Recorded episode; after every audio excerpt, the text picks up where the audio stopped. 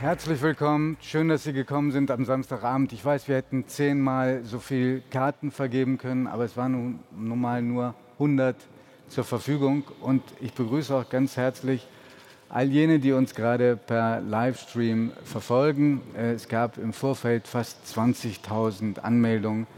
Das hat uns selbst unglaublich überrascht. Wir freuen uns. Und ich danke, bevor es losgeht, ganz herzlich meinen beiden Gesprächspartnern, die nämlich am Wochenende im Prinzip sich erholen müssten. Äh, stattdessen ist ähm, Jan Böhmermann mit dem Auto hierher gekommen, äh, von Köln über Berlin nach Hamburg. Und äh, Markus Lanz hätte sich eher einen Grund gehabt, äh, sich auszuruhen. Er ist nämlich erkältet und ist trotzdem da. Ganz herzlichen Dank, dass Sie es hierher geschafft haben. Das ehrt uns sehr. Es ist wenn ich das ganz kurz vorweg sagen darf, wir sind ja zwei Leute vom Fernsehen und die Stuhlsituation heute Abend war uns beiden unbekannt. Ich hadere noch etwas mit meiner Körperposition. Es kann sein, dass es ein bisschen merkwürdig aussieht. Ja. Aber wir kriegen das hin im Laufe des äh, Ja. Abends, bin ich ganz sicher. Genau. Es soll ja, Man sitzt auf jeden Fall sehr tief. Ja. Ja. das ist gut, dann kann man nicht mehr fallen der von diesen CDU. Stühlen. Ähm, also wir, wir wollen ein großes Thema anpacken heute Abend, nämlich welche Formen der politischen Kommunikation, äh, neue Formen gibt es vielleicht in, in Deutschland, sind sie wirkungsvoller als jene, die jahrzehntelang funktioniert haben. Aber es soll natürlich auch ein bisschen Werkstattgespräch sein. Und deshalb ähm, nehme ich ähm, eine Frage auf, die uns im vorab geschickt worden ist, nämlich der Mythos der Karteikarten bei Menschen, die fürs Fernsehen arbeiten. Ähm, Markus, äh, du hast auch Karteikarten. Äh, haben die in irgendeine Funktion, die real ist, oder ist das mehr Voodoo? Nee, die haben schon eine Funktion, wobei ich habe sie meistens so irgendwie da liegen. Ähm, das ist auch eine Frage, ob man sich das irgendwann einfach traut. Und ich hatte immer das Gefühl, es muss möglich sein, sich einfach ganz direkt zu unterhalten. Ähm, und ich bin ja selber manchmal, so wie heute Abend, auch auf der anderen Seite. Und dann stört es mich immer wahnsinnig, wenn mein Gesprächspartner die ganze Zeit in seinen Karteikarten da rumfummelt und mich nicht anguckt. Und ich habe immer das Gefühl, der hört mir gar nicht zu und dann erzähle ich dem auch nichts. Ich keinen Bock. äh, und, und das ist eigentlich der Hauptgrund. Und natürlich ist es wichtig, ab und zu mal so eine Karte zu haben, um, wenn man ganz präzise zitieren muss, wenn wieder irgendjemand sagt, äh, das habe ich so nie gesagt, dann kann man sagen, doch, am 20. August 1912 haben sie das schon mal von sich gegeben. Ich habe Also hab gehört, dass das ist ein, ein psychologisches Hilfsmittel, damit man sich in dieser dann doch Extremsituation der Moderation an irgendetwas festhalten kann.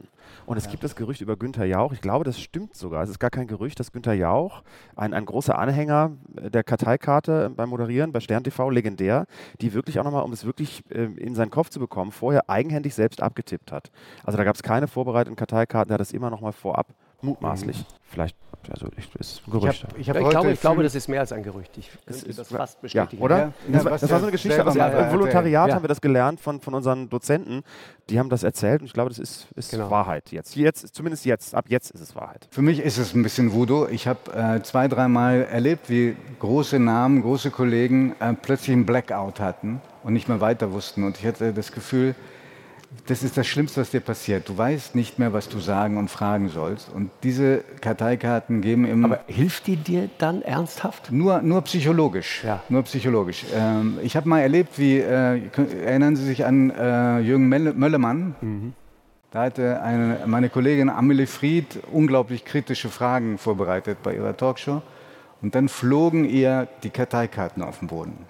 Und Jürgen Möllemann war schneller und hob die alle auf und fragte dann, was kriege ich dafür, wenn Sie sie zurückkriegen? Und das Ergebnis war äh, das bravste Gespräch, was äh, Amelie Fried je geführt hatte. Sie müssen unglaublich lange, so wirkt das jedenfalls im Fernsehen, sprechen. Haben Sie einen Teleprompter? Ich lerne das alles auswendig. das ja. glaube ich nicht. Äh, Also so in die, in die Details der Magie meiner Sendung möchte ich Sie jetzt hier nicht einweihen. Aber natürlich ist es, na klar, natürlich Teleprompter. Das, das bedeutet, ähm, wir arbeiten mit 20 Leuten über drei Wochen an einem sehr genauen Text. Der wird ganz präzise mit viel Energie hergestellt. Und ich habe dann zwei Stunden Zeit, ähm, das komplett zu versauen und einfach drüber zu improvisieren. Und ähm, es muss ja dann auch so wirken, als wäre das äh, einigermaßen spontan aufgesagt. Ja.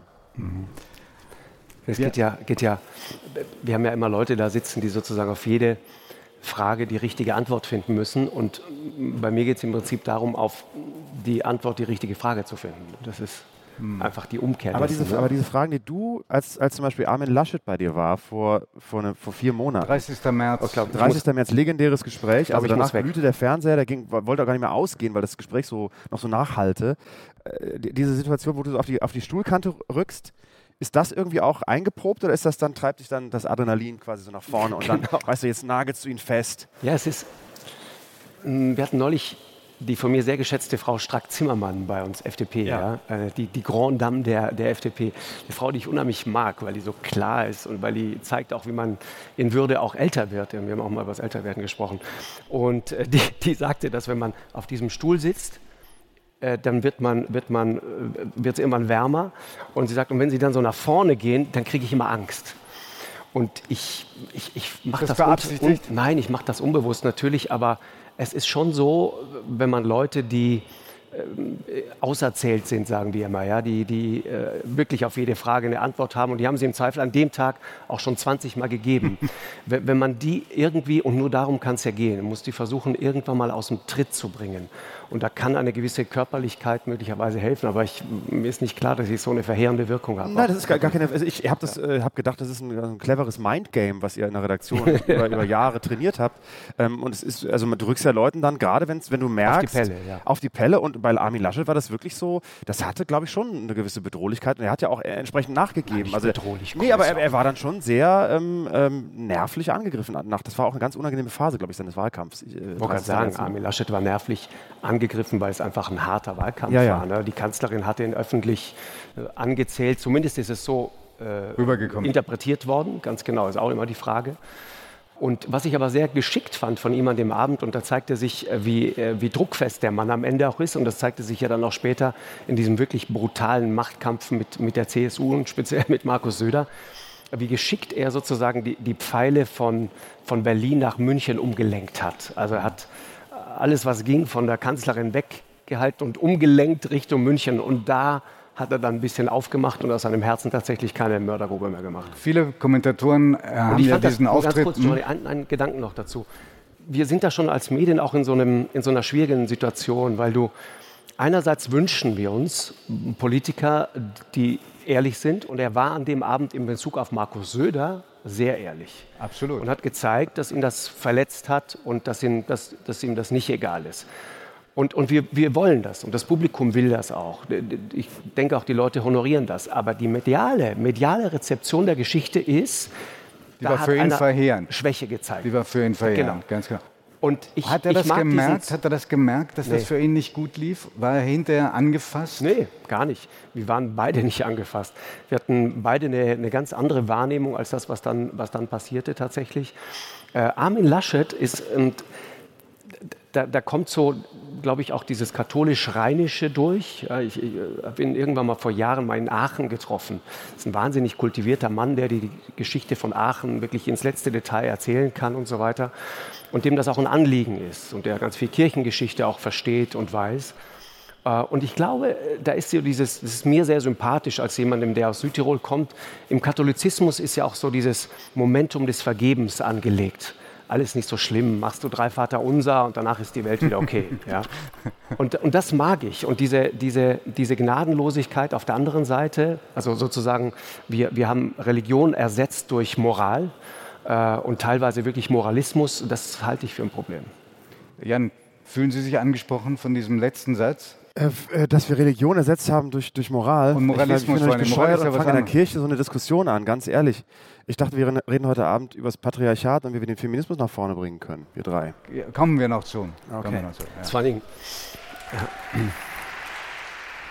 Jan, in drei Wochen. Das, das, kann nur ein ironisches Klatschen sein, wenn hier drei Männer sitzen und behaupten, sie bringen den Feminismus genau. nach vorne. Nicht nur das Klatschen, war, nicht nur das Klatschen ja. war ironisch, so, sogar, sogar der, der, Satz, der zu dem Klatschen geleitet hat, war bereits. Das haben, wir, das haben sogar wir mitbekommen hier auf dem Podium. In drei Wochen wird gewählt. Ähm, ich erinnere mich an viele, Ges viele Gespräche. Wir beide haben auch darüber gesprochen. Der Wahlkampf hat eine ganz andere Wendung genommen, als wir zunächst dachten. Ist das für Sie ein Wahlkampf, der spannend ist, oder ist es ein Wahlkampf, in dem Sie sagen würden, äh, sowas Furchtbares habe ich noch nie erlebt? Also ich, ich, muss sagen, es ist sehr belastend tatsächlich. Man merkt, wie diese, diese Unsicherheit dieses langsame Realisieren, dass es nicht ewig weitergeht mit der ewigen Kanzlerin, so langsam einsickert in die Gesellschaft und dass es so eine dann doch Unruhe ähm, auslöst und auch so eine gewisse Übersättigung. Also ich habe das Gefühl, seit der Wahl des CDU-Vorsitzenden Anfang des Jahres hatten wir so ein, so ein wahnsinnig politisches Dauerfeuer, was sich aber eher weniger so in Inhalten niedergeschlagen hat. Es ging, ging, immer um Strukturen, immer um, wer macht jetzt was und. und kleine ähm, Verfehlungen. Kleine Verfehlungen, die aufgeplustert naja. wurden. Und ähm, das ist ganz merkwürdig. Ich, ich, glaube, wir sind wirklich wie so eine. Ähm, uns wird so eine ganz merkwürdige Trennungszeit bevorstehen, weil dieser Politikstil, der die letzten 16 Jahre so dieses Land benebelt hat und, und dieses, dieses ja fast Managementartige, das ist ja jetzt nicht, waren ja keine großen Visionen, die in den letzten Jahren irgendwie formuliert wurden. Wir, wurden, wir wurden mit Politik nicht groß belästigt, aber nee, genau. das ist ja genau. auch eine Qualität. Das, ich habe das Gefühl, da hat man sich so sehr mit eingerichtet, eine ganze Generation ist damit aufgewachsen und jetzt äh, macht sich so langsam die Erkenntnis breit, ach du Scheiße, äh, das ist ja jetzt wirklich bald zu Ende und äh, das finde ich ganz spannend, dass man dann so wirklich äh, so im Affekt dann äh, das, das letzte Zipfelchen sich noch greifen kann, was dann noch ist, nämlich Olaf Scholz und dass der gerade so, so wie so ein Rettungsanker fast wirkt, zum ersten Mal wahrscheinlich in seinem politischen Leben. Und das ist, äh, finde ich, bemerkenswert psychologisch. Wir müssen aufpassen, weil wir sind in Hamburg. Aber ich bin geschützt durch die Kirche und der, hat, in der bekannt. Kirche hat die SPD nichts zu sagen. Olaf Scholz kommt bei Ihnen immer wieder ziemlich schlecht weg. Sie haben mal gesagt, äh, dass Sie geträumt haben und da ist Ihnen Willy Brandt erschienen und der hätte zu Ihnen gesagt, Sie müssten lieber in die Politik, in, die SPD, in der SPD was machen. äh, der Olaf Scholz ist eine Pfeife ähm, bitte nicht Olaf fucking Scholz oder wenn Olaf Schulz SPD-Vorsitzender wird, ist die SPD weg vom Fenster, aus, finito, zu Ende. Ganz ist es so nicht gekommen. Nein, ich, ich was, haben Sie, was haben Sie gegen Olaf Scholz? Ich kann das ganz schnell, ganz mit einem Satz äh, äh ab, abwehren. Ich halte Olaf Scholz für einen gefährlichen linksextremen Kommunisten. Ja, gut, das ist jetzt äh, eine schöne satirische äh, Anlehnung. Nee, und, und Willy Brandt ist mir tatsächlich erschienen. Äh, gestern, als ich durch Berlin gefahren bin, habe ich mich wirklich gewundert, dass die SPD in Berlin mit Willy Brandt plakatiert.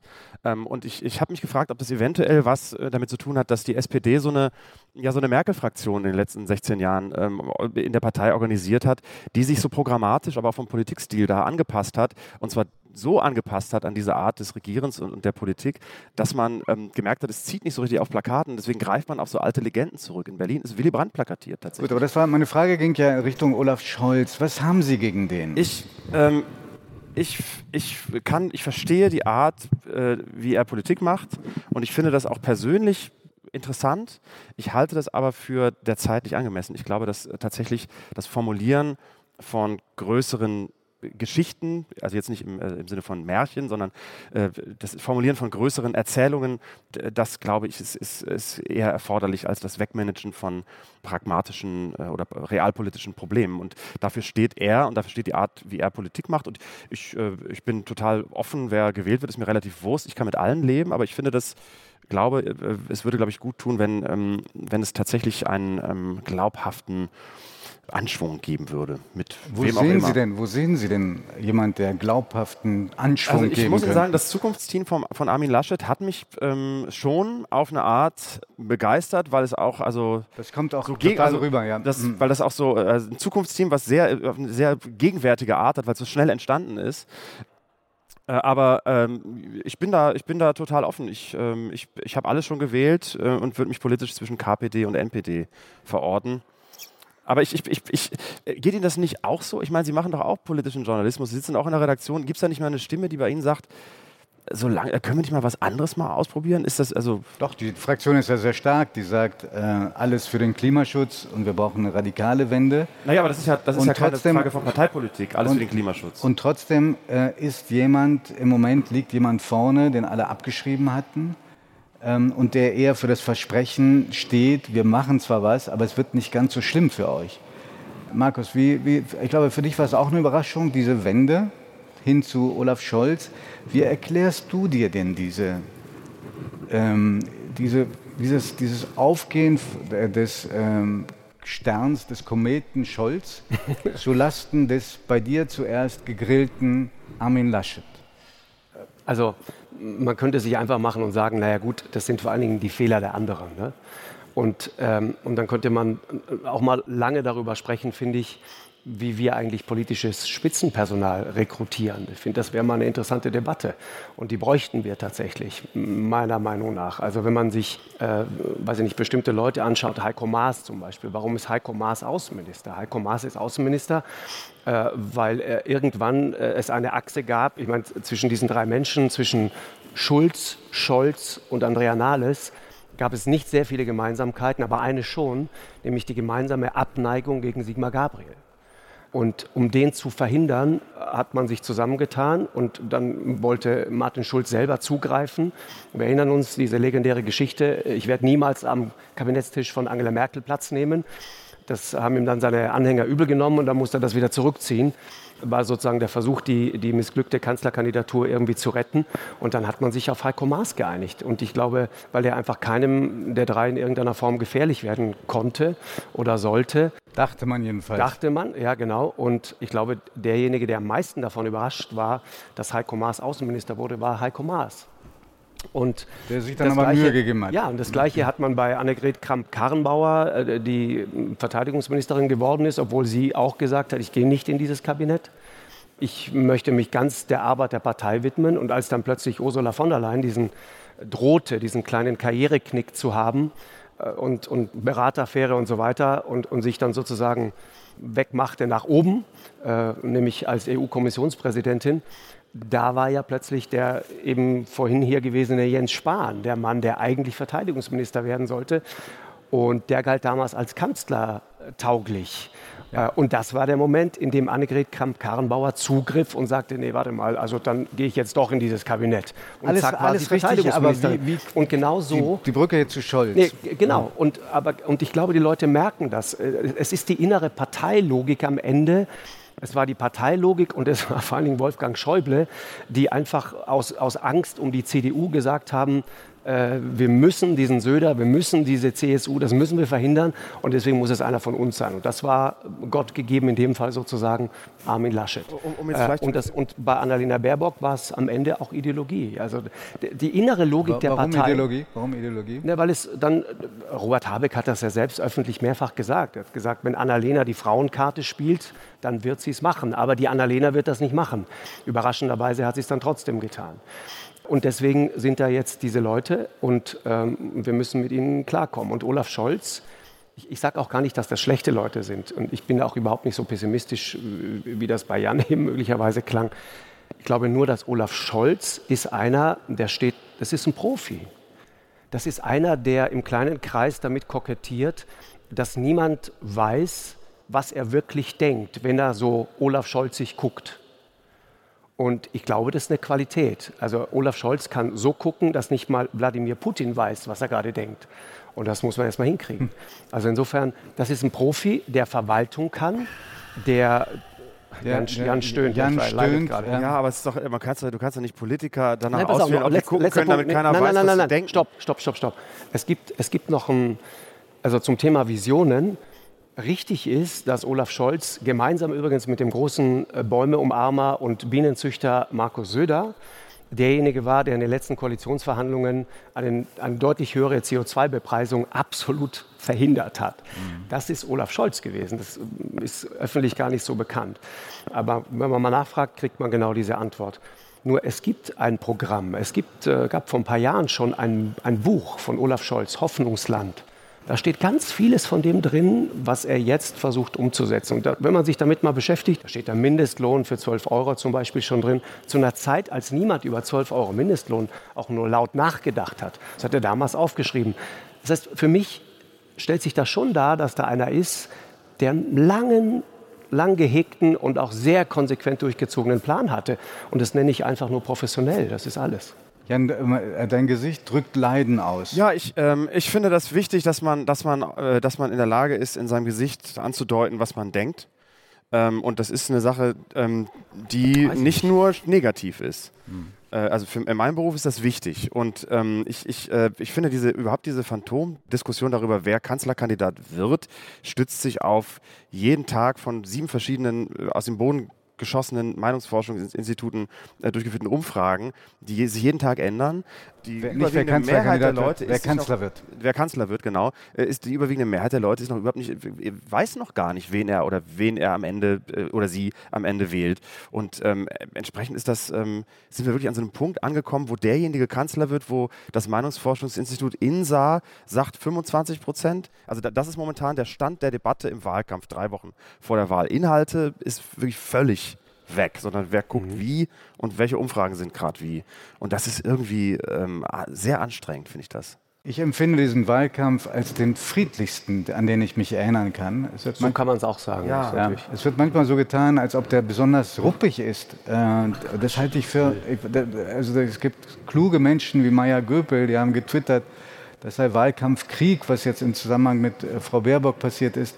Aber da erinnern sich, glaube ich, nicht so richtig wie andere Wahlkämpfe. Auch in, übrigens in, in vor, vor, einigen Legislaturperioden äh, noch liefen. Ich glaube, Per Steinbrück ist so demoliert worden, auch hier großer Hamburg-Bezug, dass er im Prinzip gar keine Chance hatte, schon vor der Wahl.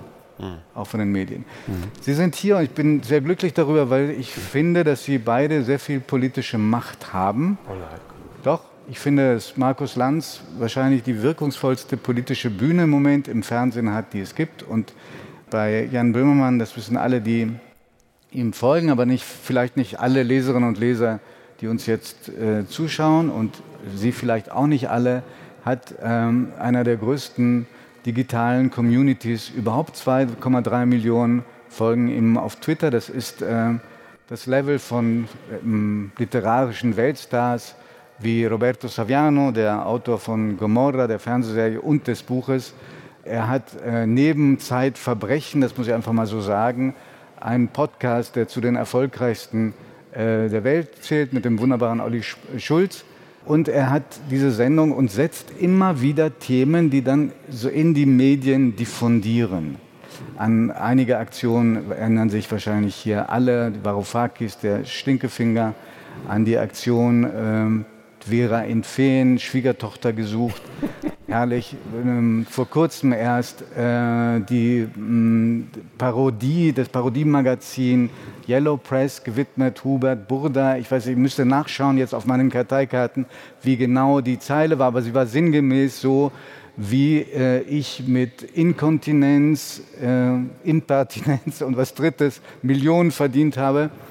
Wie, wie erklärt es sich, dass Leute, die komplett, wie ihr beide, du, äh, du kommst aus der Unterhaltung, Sie sind offiziell Satiriker, einen so großen politischen Einfluss haben? Also, um nochmal. Und Entschuldigung, ich habe natürlich vergessen, die äh, Erdogan-Staatsaffäre, ja.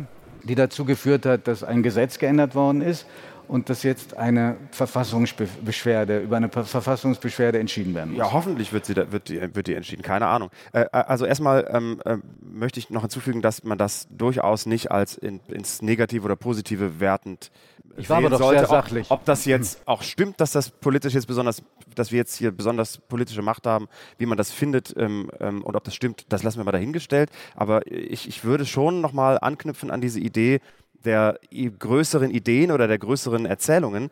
Äh, wir sind beide aus der Unterhaltung, das machen wir uns mal nichts vor. Äh, wir sind keine Leute, die klassisch im Handwerksraster von Journalismus groß geworden sind, sondern wir sind quasi über die, den Schleichweg Unterhaltung äh, an, an diese Themen herangeraten. Und ich glaube, das hat auch was damit zu tun, dass wenn man, also ich spreche jetzt mal für mich, das siehst du vielleicht anders, aber wenn man als Clown, das ist so der Begriff, mit dem ich mich am ehesten identifizieren kann, denkt man ja ganzheitlich. Also das ist quasi, du, du setzt deine ganze, ob das nun viel oder wenig ist, ist mal dahingestellt, aber deine gesamte dir zur Verfügung stehende intellektuelle Kapazität darauf, alles zu erfassen und mit allem zu arbeiten. Lächerlichkeit oder sich lächerlich machen ist keine Kategorie, wenn man ein Clown ist. Das hat viele Vorteile. Man kann zum Beispiel mehrmals wenn man äh, sitzt, die Beine überschlagen, man kann sich anders hinsetzen, man, man ist anders in sich und man ist vor allen Dingen in der Lage, wenn man in einer Unterhaltung ist, andere, größere Erzählungen zu finden und zu sehen, weil man kein Risiko eingehen muss oder nicht so ein großes Risiko eingehen muss, wie zum Beispiel ein klassischer Journalist, der im Handwerk denkt und der in Belegen denkt, in Quellen denkt und der, äh, dem man es, glaube ich, viel übler nimmt, wenn der mal so, so einen Künstlermove macht und versucht, über eine Grenze zu schauen oder auf einer Grenze zu balancieren und Leuten zu zeigen, was dahinter steht. Mhm. Und ähm, das ist das Privileg und der Vorteil von Unterhaltung ähm, im Vergleich zum E-Bereich. Und ich finde es besonders spannend, dass wir über den U-Bereich an den E-Bereich herangeraten sind. Und ich glaube auch, weil es an großen, größeren Erzählungen mangelt. Ich glaube, das ist einer der Gründe. Mhm. Und dass wir das relativ risikolos ähm, als Unterhalter einfacher machen können. Und ich glaube auch, dass es nur eine Phase ist, die irgendwann wieder vorbei sein wird. Ähm, und die nicht unbedingt deswegen vorbei sein wird, weil wir damit aufhören, sondern weil die Notwendigkeit nicht mehr da ist, dass wir das tun. Vielleicht müsste man auch erwähnen, die, die unglaubliche Wirkung, die Rezo gehabt hat ja. Mit seinem Zerstörung der CDU Teil 1, Teil 2. Ja, mehr, mehr vernünftige Quellenbelege als in der Master- und Doktorarbeit von Franziska Giffey. Und wird deswegen ja, ernst Master, Master und Doktor. Master ja. und Doktorarbeit. Das ist interessant. Die Doktorarbeit ist abgehakt und jetzt ist die Masterarbeit gerade genau, dran. Ich weiß. ja, genau. nee, aber, aber wird deswegen äh, rumgeschickt, weil das ja für viele Leute fast, fast ja, frivol wirkt. Wie, wie, wie, fällt ihm ein, dem, mit den blauen Haaren vor seiner YouTube-Kamera eine Stunde lang über die CDU zu reden? Mhm. Und das gucken neun Millionen Leute innerhalb von mhm. einer Woche. Ne? Das, ist, äh, das ist nicht nur schöne neue Welt, sondern wenn man das in journalistischen Kategorien denkt, ganz einfach runtergebrochen, da hat es jemand geschafft, komplexe Inhalte für ein großes Publikum so aufzubereiten, dass dieses Publikum das versteht. Das ist natürlich auch was, was Journalismus leistet. Obwohl Sie so viele Sendungen im Jahr bestreiten, sind Ihre Äußerungen über die eigene Arbeit, die reflektierenden eher selten. Das gilt auch mhm. für Markus Lanz. Sie haben in einem Interview gesagt, dass Sie durch Ihre Sendung auch politisiert und ein Stück weit auch erzogen worden sind. Wieso? Naja, man begegnet den Leuten, man fängt an, sich wirklich mit dem Argument auseinanderzusetzen. Also meine Arbeit ist dann schon noch mal eine andere als die von Jan Böhmermann. Bei uns geht es am Ende eigentlich um Dialektik. Ja? Also ich, ich, ich kenne das Argument und dann ist es wichtig, das Gegenargument zu kennen. Äh, und, äh, und es schlicht und ergreifend auch deswegen zu kennen, damit sich jemand, der vom Fernseher sitzt, einfach dann im Zweifel auch ein Urteil bilden kann. Ja? Das ist eigentlich ganz simpel. Und natürlich, wenn man sich dann Tag für Tag mit den Leuten beschäftigt und dann auch bestimmte Abgründe auch mitkriegt. Ich erinnere mich zum Beispiel, es fällt der Name schon wieder, Sigmar Gabriel, als der damals äh, als Außenminister plötzlich in seiner eigenen Partei auf der Kippe stand, weil er, glaube ich, irgendwann gab es halt in der SPD keinen mehr, den Sigmar Gabriel noch nicht beleidigt hatte. Äh, und dann war, dann, war halt, dann war halt vorbei. Aber war ein sehr erfolgreicher äh, Außenminister und, und auch ein echtes Schwergewicht, äh, politisch meine ich. Und, und jemand, der, der, der die Dinge sehr klar gesehen hat, äh, mit dem man, von dem man andere Sätze hört, als beispielsweise von, äh, von Heiko Maas gelegentlich, dessen Standardfloskel immer ist, darüber wird zu reden sein. Denke ich mal, ja, sicher wird darüber zu reden sein, aber was? Äh, und äh, dann kriegt man halt mit. Mit dem armen Mark, äh, äh, mit dem armen Heiko Maas hast du es heute Abend. Nein, gar nicht. Nein, nein, es geht, es geht darum, einfach, wenn, wenn es halt immer wieder, und an dem Punkt waren wir dann irgendwann, wenn du dann immer wieder mit den gleichen und denselben Phrasen konfrontiert bist, dann, dann muss irgendwann halt der Phrasenmäher kommen. Und da muss man nachfragen und sagen, was meinen Sie denn damit eigentlich? Was, was, was meinen Sie denn, wenn Sie sagen, 2015 darf sich nicht wiederholen? Was, was, was, was genau steht denn dahinter? Erklären Sie es doch mal. Und, und durch die Erfahrung der, äh, dieser Fragestellung, mhm. durch den Versuch, da wirklich was Substanzielles rauszulocken, ist, hat sich die Sendung dann weiterentwickelt. Habe ich das richtig verstanden? Ja, genau. Weil man also gesehen hat, ich meine, ja, was Erstaunlicher ist ja, dass zum Beispiel eine Sendung, die sich kaum ein anderer, also niemand würde, glaube ich, außer Ihnen, außer dir, vier Journalisten oder fünf Journalisten einladen, die dann darüber reden, wie frei fühlen Sie sich, wenn Sie heute Ihre Texte sprechen mhm. oder aufschreiben. Und das hat dann trotzdem 14,2 Prozent Quote und Millionenpublikum. Ja, das, das sind doch Dinge, die man in, ja. unter dem Quotendruck, den auch die Öffentlich-Rechtlichen haben, vor Jahren nicht äh, für möglich gehalten Ja, tatsächlich ist das mit dem, mit dem Quotendruck etwas, das, davon haben wir uns immer weitestgehend frei gemacht. Ich finde, wenn, wenn dieses System äh, einen tieferen Sinn hat, dann ist es genau das dass du genau diese Ecke nicht unbedingt so bis ins Letzte ausleuchten musst, sondern ich finde, am Ende geht es doch darum, den Leuten was Substanzielles zu erzählen. Und ich merke bei mir selber manchmal auch so eine gewisse Ungeduld, äh, vielleicht ist es auch Altersradikalität, ja, man, man, man wird Mit 52 älter. will ich nur mal so. Nee, aber der Punkt ist, also wir haben dann Sendezeit.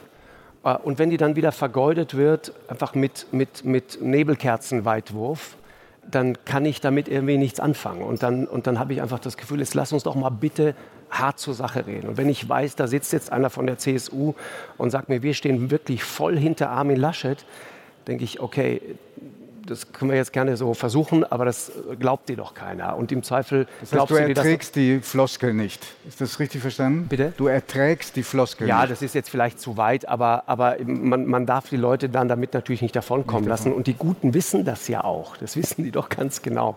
Also die, die, die gehen das Spiel dann ja auch mit.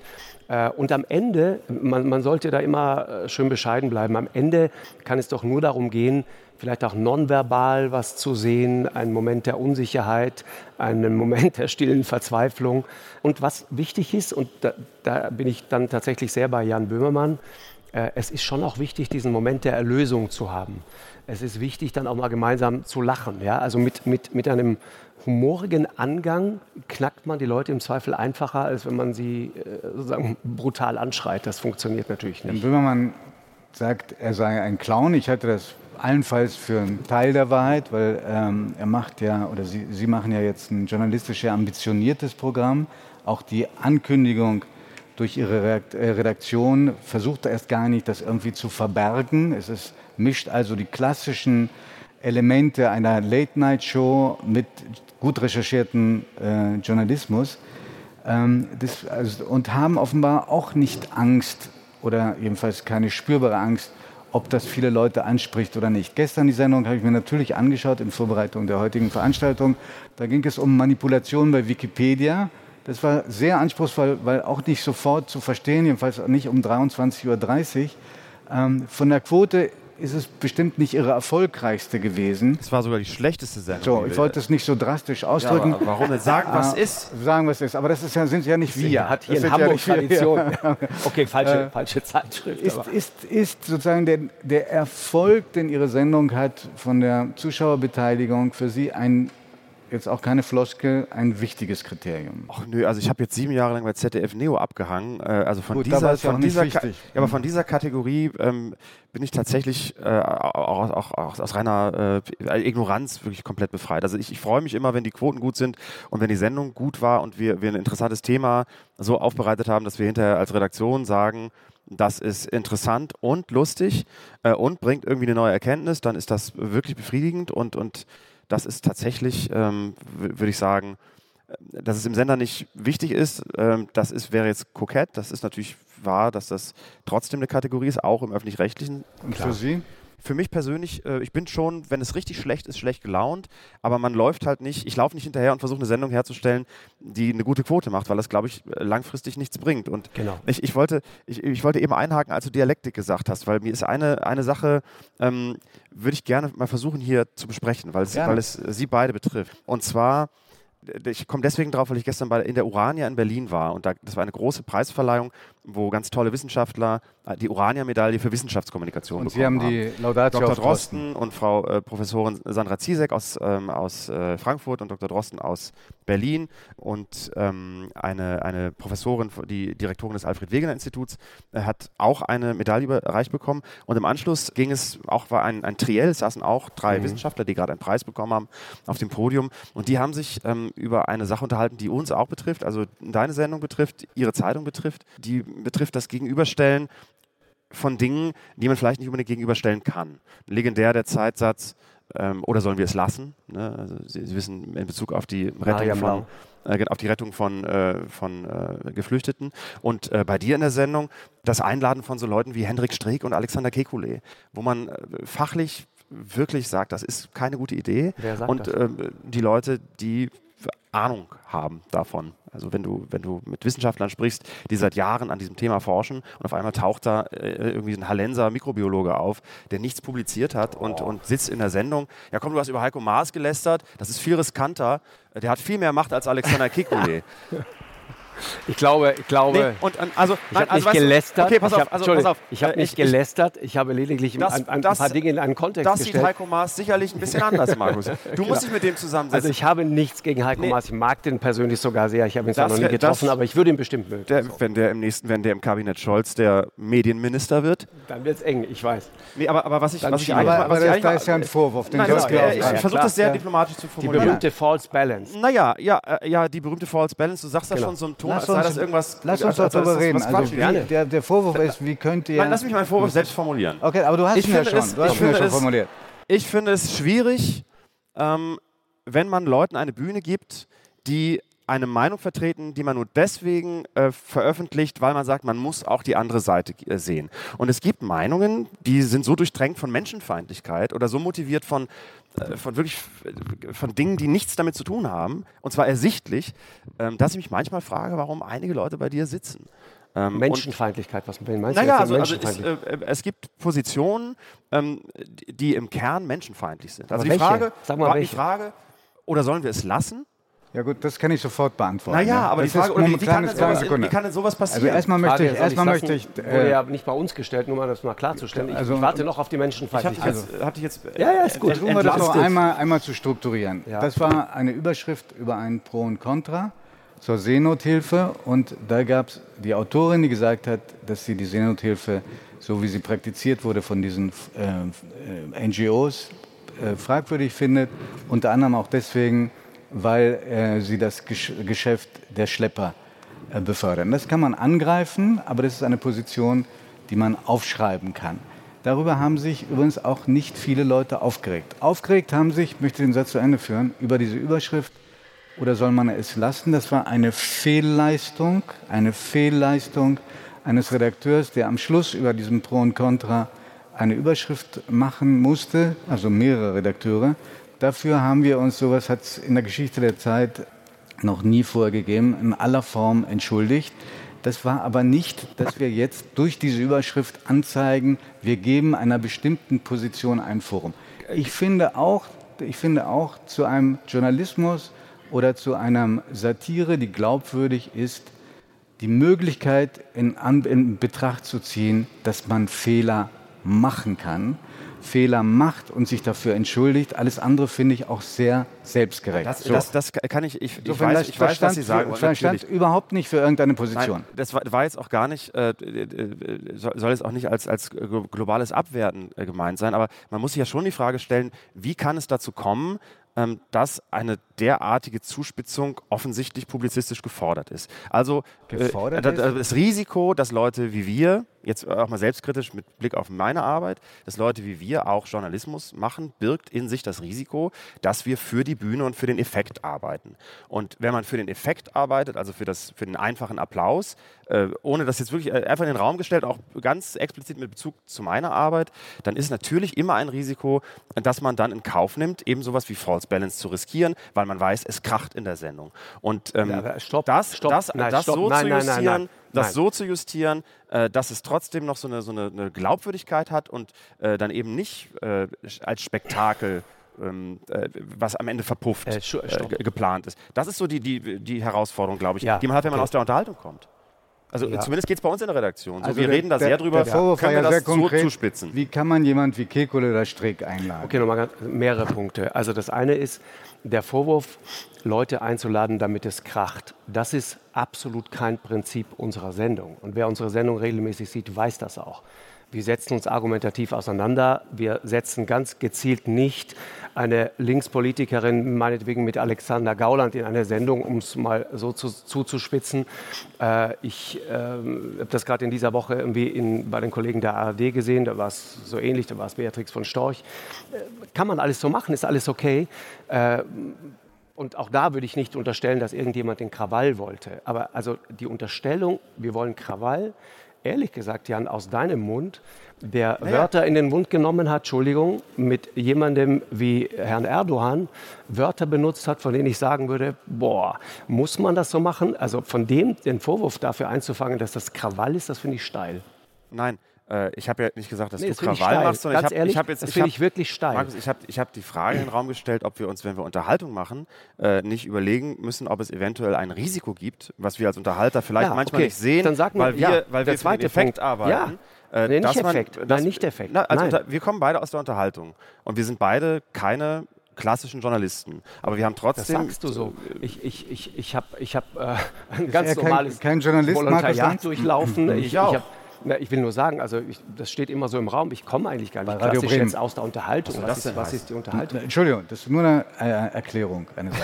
Nein, ich will nur sagen, also habe ich eine große Vorwurf, Affinität zu. Der, ja. Vorwurf, der Vorwurf, wenn man, wenn man jemanden wie äh, Herrn Kekulé beispielsweise, Herr Kekulé hatte im Spiegel eine Geschichte, wo er als Hochstapler diffamiert wurde. Das finde ich steil.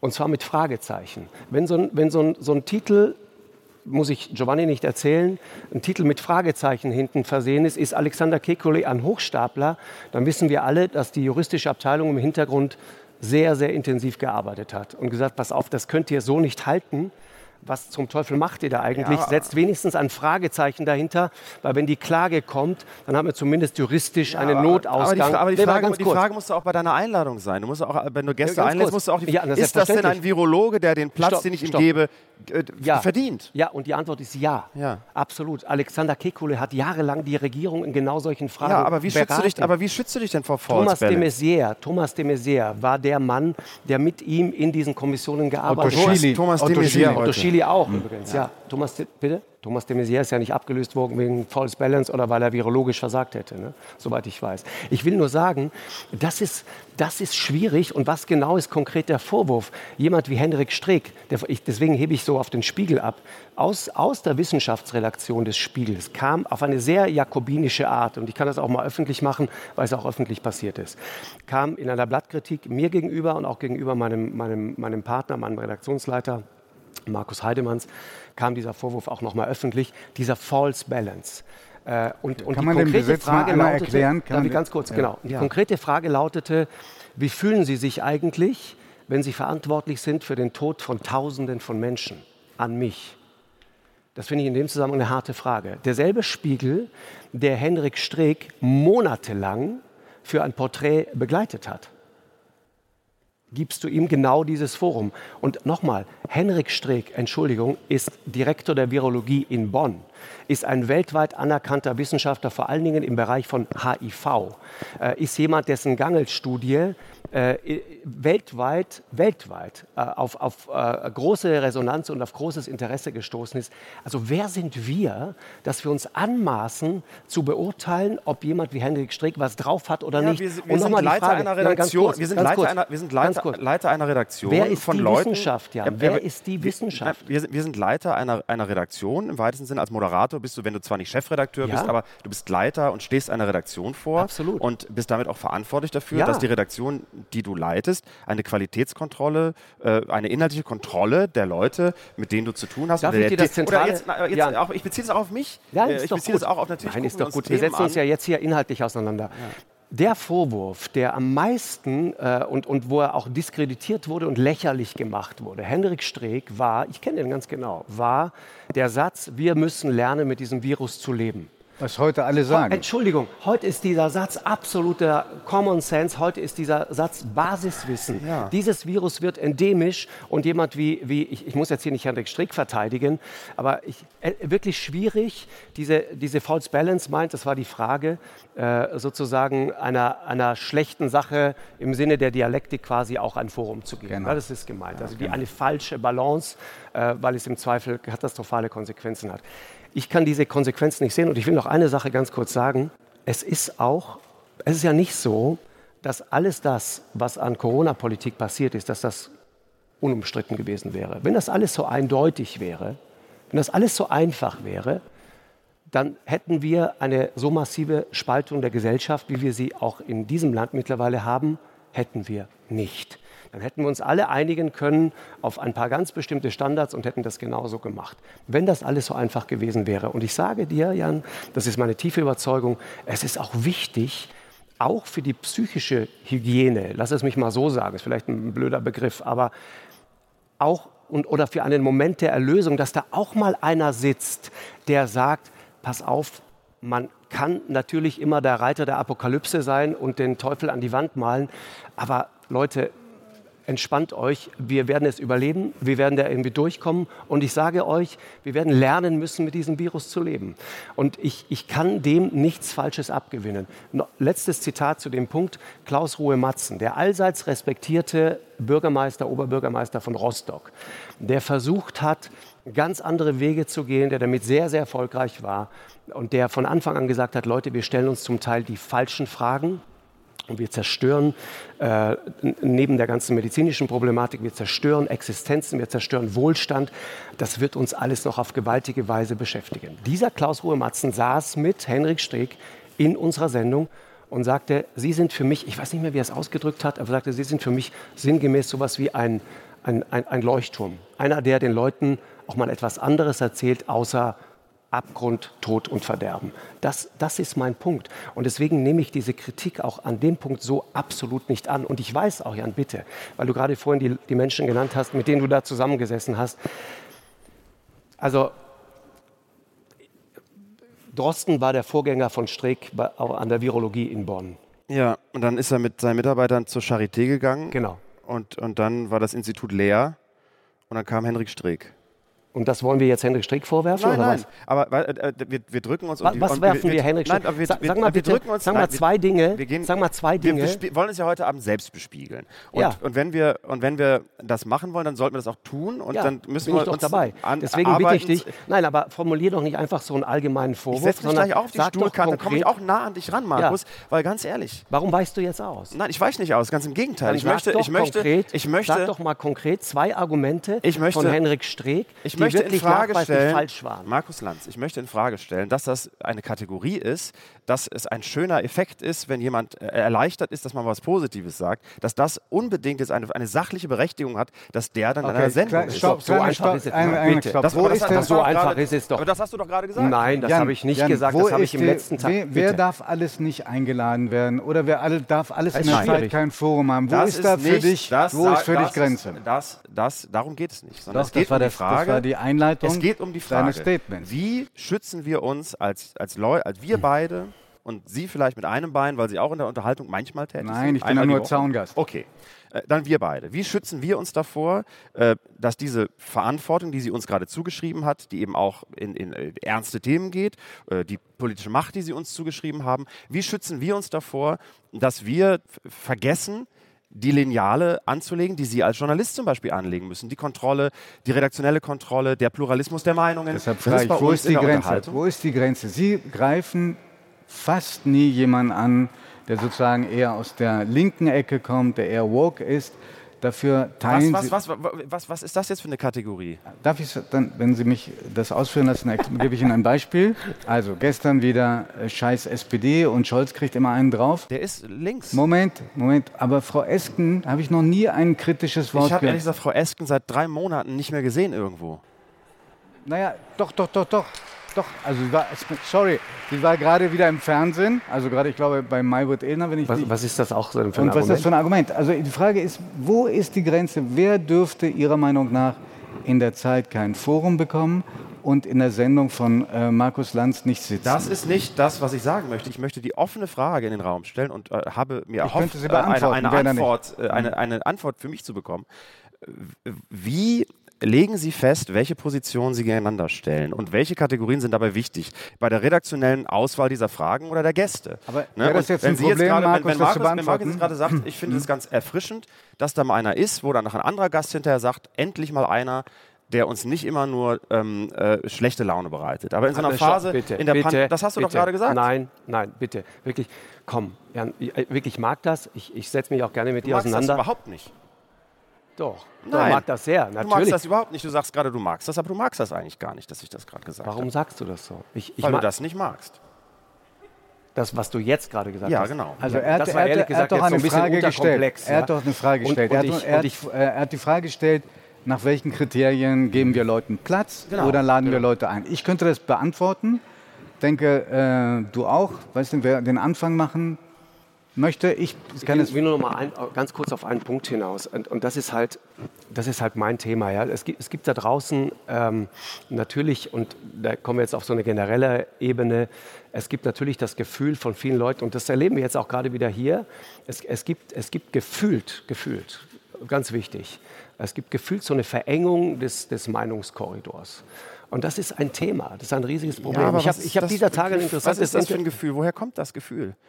Ist das wirklich das, da? Du demonstrierst gerade, woher dieses Gefühl kommt, Jan. Tut mir wirklich aber, aber, du sagst, der Meinungskorridor ist eingeschränkt und ich sage, wo denn? Jan, bitte. Also Ernst, du stellst mir jetzt hier die Frage, warum wir einen, einen anerkannten kannst du wirklich beurteilen, ob Henrik Strick ein guter Virologe ist? Kannst du das? Der, der Meinungskorridor ich, ist nicht, offensichtlich ist der Meinungskorridor nicht verengt. Das ist ein Gefühl. Und das ist ja eben. Das habe ich doch ja. gerade gesagt. Ja, aber darum, ich doch gerade gesagt. Aber, aber darum geht es mir. Ich möchte fragen, war, war, wo, wie legen wir, wie achten wir darauf? Genau. Wer, legt denn fest, wer legt denn fest, wer eingeladen werden darf und wer nicht? Wer legt denn fest, was ein guter Gast ist und ja. was ein schlechter Gast ist? wer genau. legt denn fest, was die richtige und was die falsche Position genau. ist? Es ist, es, ich habe dieser Tage ein sehr interessantes, vielleicht hilft das sozusagen als, als, als äh, als, als, äh, als äh, leuchtende Speerspitze des Humanismus in, an dem Punkt. Vielleicht hilft es, wenn man Obama nimmt an dem Punkt. Barack Obama hat Den du dieser, interviewt hast. Ja, ja, Barack Obama hat sich dieser Tage und schon öfter Gedanken genau äh, über dieses Thema gemacht.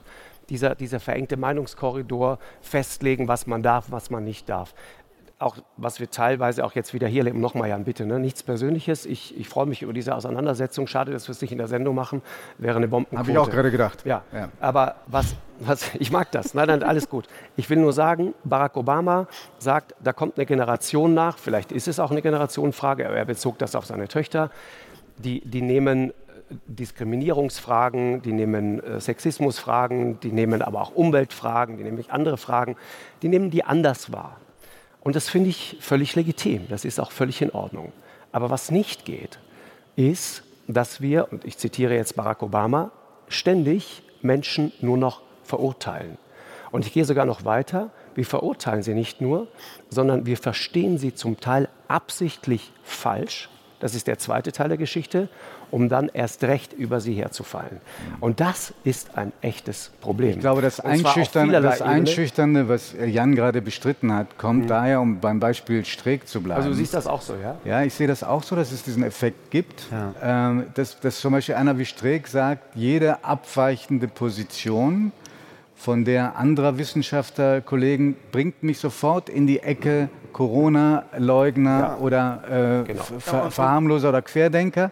Und damit bin ich sozial geächtet. Ja, und, und ich, ich, frage mich nur, wenn man jetzt mal ganz, den, den, den Fakt nimmt, dass Deutschland von allen großen Ländern in der EU die niedrigste Impfquote hat, ob bei diesem ganzen gefühligen Gerede nicht eventuell, wenn man nur auf das schaut, was ist, diese Debatte, die wir gerade versuchen zu führen, äh, äh, eine Scheindebatte okay. ist, weil es offensichtlich. Okay, du lieferst gerade das Argument, ja. Jan. Ist es dann auch eine, falsch, eine, eine falsche Balance, eine haben, false also Balance? Haben, haben, wir uns zu viel um diese Gefühle gekümmert und um Welche das Einladen Gefühle? von Leuten, die auch mal eine andere Position artikulieren? wenn du, die, wenn du, auf die, Zahlen guckst, warum sind in Deutschland so wenig Leute geimpft? Haben wir diesen Leuten. Entschuldigung. So wenig sind das gar nicht. So wenig sind das gar nicht. Hier 66 Prozent sind vollgeimpft. In, in Spanien sind es 71 Prozent. Wenn du die unter 12-Jährigen abziehst, hast du in Hamburg mittlerweile eine Impfquote von fast 80 Prozent. Ja. Ist das ein Flop? Ich würde sagen, nein. Es sind immer noch Eindeutig zu wenige, das nein. ist auch der. Äh, so, aber, du, aber ihre, ihre Verdacht wäre, weil es äh, Wissenschaftler wie Strick oder Kekulé sind, die einige der Maßnahmen angezweifelt haben, womit sie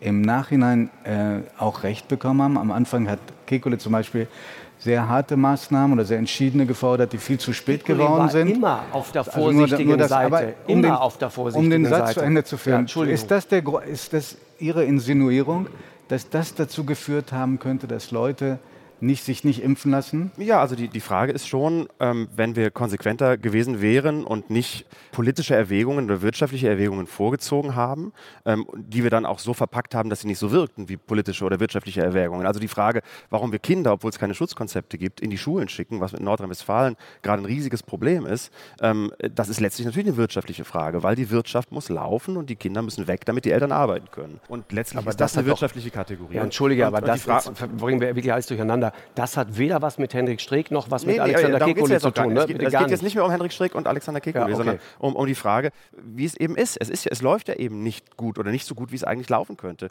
Und da muss man sich schon die Frage stellen, ob das eventuell daran liegt, dass wir einfach anderthalb Jahre über verengte Meinungskorridore gesprochen haben, über eine Minderheitenmeinung, die nicht genug repräsentiert ist ähm, und dabei vergessen haben, die Pandemie ordentlich zu bewältigen. Ich glaube, wenn besser, wir hätte, hätten, hätten sie besser bewältigen können. Ich glaube, ähm, also, aber da, sind, da spekulieren wir jetzt alle. Ja, ja? Ich, deshalb sage ich auch in diesem Haus, ich glaube, wenn wir nur noch die Meinung gehabt hätten, wir müssen die strengst denkbaren Maßnahmen jetzt durchziehen, vielleicht wäre dann die Abwehr noch stärker gewesen. Vielleicht sind wir auch ein Land, in dem äh, große Ängste herrschen. Dass vielleicht ähm, oh. Menschen auch in Vielleicht sind, wir, vielleicht sind, wir, die Konfrontation auch nicht gewohnt, weil wir 16 Jahre lang davon verschont geblieben sind. Vielleicht ist das auch diese, vielleicht kann das auch daran liegen. Das also wäre dann Frau Merkel die aber eine strenge gewesen Darf ist während mal- der Pandemie. John, darf ich noch einmal ganz kurz einen Gedanken, weil mich das nicht loslässt mit, der, mit dieser False Balance, ja. Wenn ich das, jetzt, Entschuldigung, ganz kurz, wenn ich das konsequent auslege, hätten wir dann jemanden wie Thomas Mertens zum Beispiel, den Chef der STIKO. Diese STIKO, die von der Wissenschaft, sage ich jetzt mal ketzerisch, von einigen Leuten, die, die, die absolut pro Impfung auch bei Kindern sind und so weiter, durchaus auch öffentlich, politisch, äh, sagen wir mal, durchaus in Zweifel gezogen worden ist, um es jetzt mal freundlich zu sagen, äh, die sogenannte unabhängige Impfkommission, die sich plötzlich anhören musste, was sie denn jetzt mal gefälligst zu tun hat und sie mögen sich jetzt endlich mal bewegen. Hätten wir den dann einladen dürfen? Hätten wir jemanden, der äh, nach Meinung der gängigen, sagen wir mal, äh, Wissenschaftler, die, die weltweit das Sagen haben, Fauci, Drosten, andere, hätten wir den dann einladen dürfen? Weil der sagt, du pass auf, ich, ich würde gerne einfach mal alle Daten dazu sehen. Und wenn wir die in Ruhe evaluiert haben, dann kommen wir zu einer Empfehlung oder möglicherweise auch nicht. Hätten wir den dann einladen dürfen? Im Sinne der False Balance definitiv nein. Wir haben es dennoch gemacht und ich finde es gut, dass sich ein Land wie Deutschland sowas wie die STIKO leistet. Und dann kommen so Argumente wie, ja, aber selbst die Italiener empfehlen mittlerweile die Impfung ab 12. Ja, die Italiener haben überhaupt keine STIKO. Als Beispiel. Wir leisten uns das. Wir waren doch immer ein, ein wissenschaftlich auch getriebenes Land. Äh, Und ich finde das absolut in Ordnung, dass jemand wie Thomas Mertens seine Bedenken diesbezüglich artikuliert. Ich finde das gut. Aber im trotzdem- Sinne der und False trotzdem- Balance und hätten wir nicht einladen dürfen. Und trotzdem gibt es Grenzen. Also die, die Antwort bin ich ja noch schuldig. Äh, jemand, ich finde, man kann sehr wohl über Corona-Leugner und Querdenker berichten, aber ich würde ihnen kein Forum geben durch Meinungsbeiträge und große Interviews. Ich glaube, das bringt überhaupt nichts. Ich finde aber sehr, dass es sich lohnt, um Menschen zu kämpfen, die nur skeptisch sind und sich deren Argumente äh, anzuhören. Und der Vorwurf, der ganz schnell kommt, gerade aus der digitalen Community, gerade aus Twitter, ist, eine abweichende Meinung ist per se eine schlechte und wird sofort in eine gewisse Ecke gedrängt. Und das wirkt sehr einschüchternd. Du hast vorhin gesagt, es gibt Fragen oder Diskussionen, die Markus nicht mag. Ähm, darf ich dir eine Frage stellen? Darf ich, darf ich Ihnen. Entschuldigung, darf ich Ihnen eine Frage stellen, obwohl ich ziemlich sicher bin, dass Sie sie nicht mögen? Ja, gerne. Also, weil Sie sagen, äh, über Gregor Gysi haben Sie gesagt, er ist ein Fickzwerg. Ah, Weil ich, ganz kurz, weil ich Gregor Gysi in einem persönlichen Gespräch erklärt habe, was der Unterschied zwischen eigentlicher und uneigentlicher Rede ist. Das könnte ich bei Ihnen auch machen, das wäre, Sie würde, würden nicht Ich, beleidigt ich, sein. Doch, ich wäre wahrscheinlich auch beleidigt. Schröder, Er war nicht beleidigt. Schrö Schröder haben Sie als Drecksau bezeichnet. Den Donald Trump, den wir, glaube ich, hier alle in der Kirche und hier auf der Bühne schreck, entsetzlich finden, ein orangener Haufen Menschenmüll. So, diese Form, diese Form, Verbitte mir an dieser Stelle das Lachen. diese Form der Diskreditierung von Menschen, ist das nicht eigentlich ein Kennzeichen der Rechten, die Ja. so auf menschliche Merkmale ähm, geht? Und, und sehen Sie, und da ist wieder die Frage äh, nach Schattierungen. Gibt es äh, einen Unterschied zwischen eigentlicher und uneigentlicher Rede? Das Konzept, etwas zu sagen und etwas zu meinen, äh, ist, ein, also ich kann etwas sagen und es dann auch so meinen. Also ich kann Sie jetzt, Sie Drecksau nennen, dass Sie nicht in der Lage sind, zu unterscheiden zwischen Nuancen und Subtext lesen können. Ich kann auch sagen, ey, du Drecksau.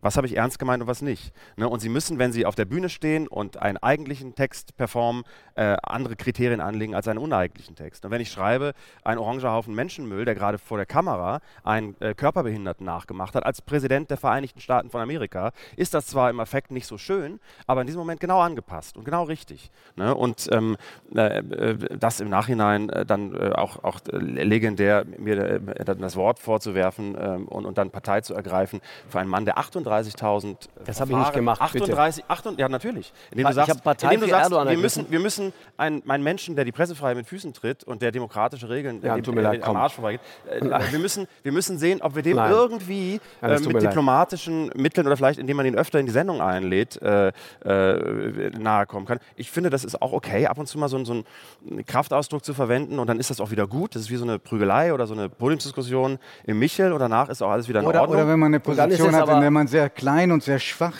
ist. Aber das ja, sind sie ja längst nicht mehr. Naja, aber, aber eine Position äh, gegenüber äh, dem, dem, äh, dem Anführer der, der, der größten NATO-Armee ist immer klein und schwach. Und natürlich ist das immer eine Einzelkämpferposition, wenn du als Quatschvogel bei Twitter sagst, äh, Orange auf Menschenmüll. Du tust das von der kleinstmöglichen Position und schießt den Ball so hoch wie möglich. Ähm, und äh, eines Tages kommst du dann halt wieder in der Kirche und, und äh, du kriegst es vorgelegt und musst dich dafür rechtfertigen, ob du vielleicht ein Menschenfeind bist, weil du in diesem Fall ein Menschenfeind versucht hast zu enttarnen oder entlarven mit einem einfachen Satz. Ne? Also es ist eben nicht so einfach. Und es ist, ähm, es ist, das ist der Satz des ja, es ist der Diskussion. Es ist nicht so einfach. Es ist das würde ich genauso unterschreiben. Und ich, und ich finde, genau ich, ich, ich, würde das gerne gilt das auch für, äh, ich würde, Henrik Strick. Ich, würde mir wünschen, dass die Frage im Raum stehen bleibt, ob wir als Unterhalter, denen diese Verantwortung zugeschrieben wird, von Ihnen unter anderem, ob wir eigentlich ausreichend Kontrollmechanismen für die Verantwortung, die wir haben, haben. Also ich würde, wir ich, ich würde so mich freuen, ich würde mich freuen, wenn wir uns vielleicht einer Frage noch nähern könnten durch eine Antwort. Ähm, nämlich, was für Sie beide guter Journalismus ist. Ist es ein Journalismus, der jeder Form von Macht kritisch gegenübersteht, der Abstand bewahrt oder einer, der parteiisch ist? Darf ich, darf ich ganz kurz sagen, ich finde, guter Journalismus ist Journalismus, der sich an, das, an die erste Stunde im ersten Journalismus-Seminar erinnert. Also der sich auf das einfache Handwerk beruft und das niemals vergisst äh, und sich nicht ablenken lässt von, von ähm, Zwängen, denen man oft unterworfen ist im Journalismus, glaube ich, äh, von Eitelkeiten und von ähm, dieser, dieser Versuchung, die in vielen Journalisten und in vielen Menschen, die öffentlich arbeiten, ist, dass man etwas schreiben möchte, weil man es denkt, dass es so ist, sondern man muss sich von dem, was ist, Gut, okay, ich habe es noch nicht richtig verstanden. Darf ich nachhaken? Darf man auch dahin gucken als guter Journalist, wo ein Missstand beschrieben wird, der möglicherweise Rechten ins äh, Weltbild passt? Ja, oder Linken. Natürlich, das muss man, glaube ich, tun. Ähm, und man muss, ähm, ja, das muss man machen. Man muss das radikal machen. Und man muss sich aber auch fragen, bin ich in der Lage, das alles zu sehen? Und das ist dann wieder eine Frage von Redaktionskultur und von Meinungsaustausch innerhalb einer Redaktion, wo man dann gemeinschaftlich sagt, das machen wir und das machen wir nicht. Hm. Markus? Guter Journalismus ist? Ja, es ist, ist, ist glaube ich, würde ich unterschreiben, was Jan da sagt, ist, ist der Journalismus, der im Grunde die naheliegenden Fragen stellt. Warum, wieso, weshalb, wer, wann, wie, wo. Hm. Und sich dann aber auch nicht abschütteln lässt, wenn der wiederholte Versuch gemacht wird, diese Frage großräumig zu umfahren. Das ist natürlich klar. Würden Sie beide Angela Merkel vermissen?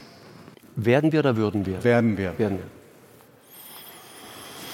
Also ich, ich ey, ganz ehrlich, wir werden uns alle noch umgucken. Wir werden drei Jahre brauchen, um uns zu entwöhnen und dann ist schon wieder die nächste Bundestagswahl. Also der nächste Kanzler ist eigentlich, oder die nächste Kanzlerin ist wie so eine, wie so eine Beziehung, die man hat, nach einer langjährigen Beziehung mal so, so, eine, so eine Fluchtbeziehung, die man dann mal so eingeht wo man dann, dann, oh mein Gott, wir haben uns getrennt nach 20 Jahren, da habe ich danach so eine Freundin gehabt, oh Gott, oh Gott, oh Gott. Und dann geht es wieder normal weiter. also mutmaßlich. Und Markus?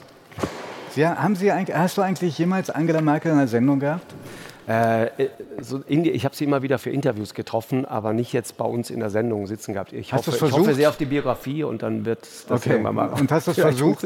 Nein, na klar haben wir das versucht, aber das ist allein, allein die, die Anreise ja, mit, mit, mit den Verkehrsmitteln, die uns zur Verfügung stehen zwischen Berlin und Hamburg, ist ja gar nicht so einfach. Die Frau muss zum Beispiel ständig erreichbar sein. Zwischen Berlin und Hamburg bist du das im ICE nicht. Mhm. Allein, allein, deswegen geht das nicht. Ja. Das ist schwierig.